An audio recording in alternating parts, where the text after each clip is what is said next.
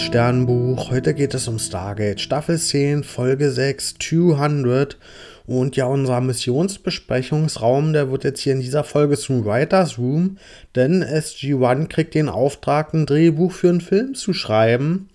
Und ja, das soll eben so ein Stargate-Film werden und der soll dann als Cover-Story dienen, weil ja, ja in der Zwischenzeit doch öfter mal ja, die Erde angegriffen wurde und dann auch tatsächlich Raumschiffe sichtbar waren. Und die Idee ist, wenn man eben so einen Film hat, mm, dann kann man das mm, ja so als Cover verwenden, um eben ja, das so zu verkaufen, dass das vielleicht eine PR-Aktion war oder so, oder dass man halt das alles aus dem Film schon kennt und damit kann man eben vertuschen, dass das in Wirklichkeit alles echt ist.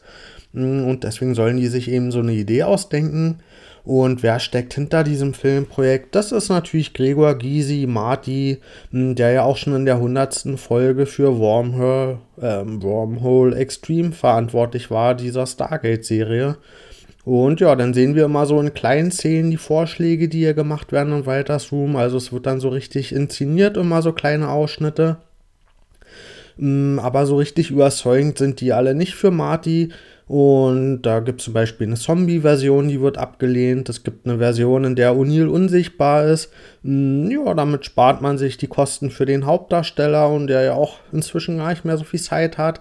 Aber auch das wird abgelehnt und irgendwann ist dann die Zeit, dass Mitchell seine 200. Mission machen soll und der will eigentlich schon durch Stargate springen, mm, aber es gibt einen Stromausfall, also muss das gesamte Team wieder zurück an den Writers Room Tisch und weiter am Drehbuch schreiben, obwohl die alle schon eigentlich keine Lust mehr haben. Und ja, da sehen wir zum Beispiel eine Version, die sieht aus wie der Zauberer von Oz. Mm, wir sehen eine Star Trek The Original Series Szene, also die in dem Stil angelehnt ist. Wir sehen eine Young Adult Version, in der die Stargate Teammitglieder alle Teenager sind mit Teenager-Problemen. Hm, wir sehen eine Farscape-Version und ja, wir sehen eine Version, in der O'Neill der Vater von Mitchell ist. Mm, dann sehen wir noch eine Paralleluniversumsversion, in der die Menschen alle Puppen sind mm, und von Puppen dargestellt werden. Und in der wird noch mal so ein bisschen die Origin Story vom Stargate nacherzählt, wie das überhaupt alles angefangen hat. T-Alk wünscht sich eine Folge, wo er als Detektiv auftaucht. O'Neill wünscht sich eine Angelfolge, wo alle einfach nur in Ruhe Angel gehen. Und Wala wünscht sich eine Hochzeitsfolge. Wahlweise dürfen da Daniel und O'Neill heiraten oder auch O'Neill und Carter. Mm, und ja, am Ende stellt sich dann raus, dass Marty das Geld entzogen wird. Der Film wird gecancelt. Aber der ist darüber gar nicht traurig, weil stattdessen gibt es ein Remake von der Serie von damals von Wormhole Extreme.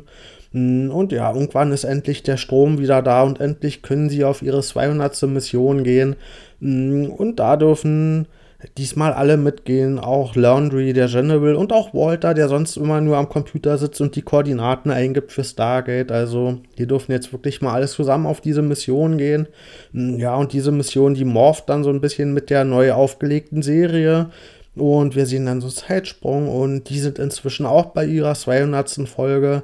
Hm, und der Erfolg von dieser Serie führt dazu, dass dann tatsächlich doch die Finanzierung für den großen Film da ist. Und ja, dann sehen wir danach noch ein Making-of von diesem Film und der Serie mit Interviews. Und ja, die erzählen in diesen Interviews so ein paar Probleme, die sie haben. Zum Beispiel die Frauenfiguren beklagen sich, dass es da nicht so richtig einen Plan für die gab.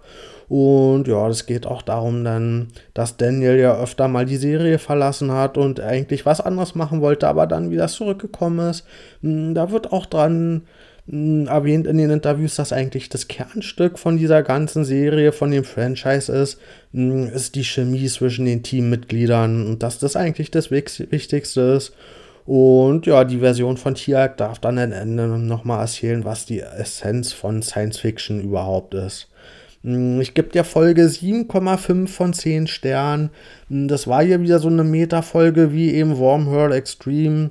Mm, ja, bei der hundertsten Folge und ich fand das hier schon eine tolle Idee, dass wir in der letzten Staffel bei der vermutlich 200. Folge jetzt hier nochmal so eine Meta-Folge kriegen, die mm, ja, sich so ein bisschen mit den, mm, mit der Serie an sich auseinandersetzt. Und äh, hier werden so ein paar Branchenklischees aufs Korn genommen, aber es gibt auch so ein paar historische Momente, ähm, die hier nochmal so ein bisschen nacherzählt werden und an die sich angelehnt wird. Und ja, ich kann mir vorstellen, dass hier jetzt auch nochmal so ein paar Ideen zum Vorschein gekommen sind, die im Giftschrank gelandet sind die eigentlich dann zu schlecht waren, um verfilmt zu werden. Und da tut sich dann auch schon das Problem von der Folge auf, nämlich, das hat schon Grund, wieso die im Giftschrank gelandet sind, weil die Ideen eben eigentlich gar nicht mal so geil waren und dadurch werden jetzt hier auch so ein bisschen die Schwächen offengelegt, die die Serie im Allgemeinen hat und da tut sich jetzt die Serie nicht unbedingt einen Gefallen mit, das auch noch alles so offen zu legen und eine gute Parodie macht ja eigentlich aus, dass es diese Schwächen erstmal offenlegt, aber das dann eben auch besser macht und ja, wenn wir uns hier an Galaxy Quest erinnern, das hat ja auch so ein paar mm, ja, Science-Fiction und Genre-Klischees offengelegt und auch die Schwächen davon, aber es hat eben gleichzeitig auch eine richtig gute Geschichte erzählt. Und das fehlt hier eben ein bisschen, gerade weil eben hier diese Giftschrank-Ideen so oft verwurstet wurden, die halt auch einfach nicht übermäßig gut waren und zu Recht im Giftschrank gelandet sind. Und ja, hier geht für mich dann die Folge nicht weit genug, dass sie eben einerseits sich über Sachen lustig macht, aber das eben auch selbst nicht besser macht. Und dadurch ist es dann ja auch im Endeffekt nicht übermäßig gut und ich finde, hier kommen auch so ein paar Schwächen zum Vorschein, die die Serie ja wirklich aktuell auch hat und die ich auch öfter mal anspreche, nämlich, dass so ein bisschen der Plan für die Figuren fehlt, gerade für die Frauenfiguren. Und auch die Teamchemie, die hier als so wichtig erwähnt wurde, die ist halt bei dem aktuellen Team noch nicht so richtig vorhanden, gerade wenn man das mit Atlantis vergleicht. Und was hier nur so ganz kurz erwähnt wurde, nämlich sind die Furlings aufgetaucht. Und das offenbart für mich eine der größten Hauptschwächen der Serie. Nämlich wurden die Furlings ja mal als, ja, bei den fünf großen Spezies, die Einfluss auf unsere Galaxie hatten, erwähnt und die wurden seitdem nie wieder, sind die aufgetaucht. Und hier sind die mal kurz als so Evox-Verschnitte dann aufgetaucht und für mich zeigt es aber generell diese Schwächen in der zusammenhängenden Welt. Also wir haben einfach keine persistente, konsistente Welt in Stargate. Und das spiegelt sich wieder im Trust, im NID, die immer unterschiedlich viel Macht und Einfluss haben. Mm, das hat sich aber auch wieder gespiegelt in dem Machtgefüge der System Lords, wo man nie genau wusste, okay, wer hat da jetzt gerade wie viel Einfluss, was machen die überhaupt. Das wurde immer so hingedreht, wie das gerade für die jeweilige Folge wichtig war. Mm, und was für mich auch sehr schade ist, sind die Auswirkungen auf die Erde von diesem ganzen Stargate-Programm, die für mich sehr gering sind dafür, dass das einfach so ein krasses Artefakt ist mit sehr viel ja eigentlich auch technologischen und medizinischen Errungenschaften und das hat einfach überhaupt keine Auswirkungen auf die Erde im Großen und Ganzen. Mm, und da fand ich es hier tatsächlich gut, dass hier nochmal erwähnt wurde, dass wir da irgendwie eine Cover-Story für brauchen, für die ganzen, ja doch sehr auch offensichtlichen Auswirkungen von diesem Stargate-Programm auf die Erde. Also hier fand ich gar nicht so unwichtig, dass sie sich zumindest auf humorvolle Weise Gedanken gemacht haben, wie man das so ein bisschen vertuschen kann.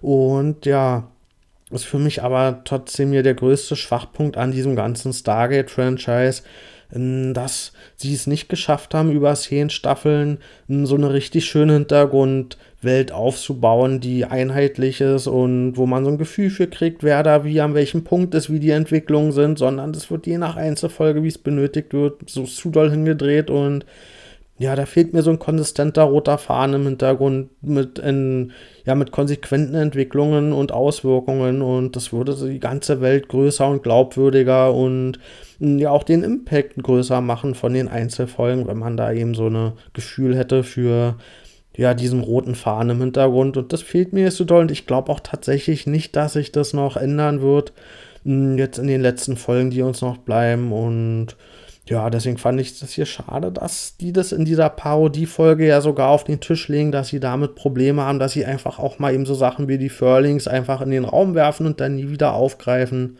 Hm, ja, also finde ich halt schade, dass sie sich eigentlich bewusst sind, dass sie da Schwächen haben und das aber trotzdem nicht besser machen, obwohl sie es eigentlich könnten, wie ja auch Atlantis oftmals zeigt. Und ja, aber trotz aller Kritikpunkte will ich hier nicht außer Acht lassen, dass in der Folge doch ziemlich viel Liebe drin steckte, eben für das gesamte Stargate-Franchise, auch für das Fandom, mit den ganzen Anspielungen an eben diese großen historischen Fanmomente in ja, der ganzen Serie und ja, generell eben Liebe für diese komplette Reise durch jetzt mittlerweile zehn Staffeln. Das steckt hier schon drin in der Folge und deswegen mh, kriegt die Folge für mich trotz der vielen Schwächen eben doch so ein, ja, so ein Sympathiepunkt Herzchen mit dran, weil hier eben doch mit drin steckt, wie viel, ja, mit wie viel Leidenschaft und Herzblut doch die Leute mit bei sind, die das machen und was das auch für das Fandom bedeutet. Also dann, bis bald.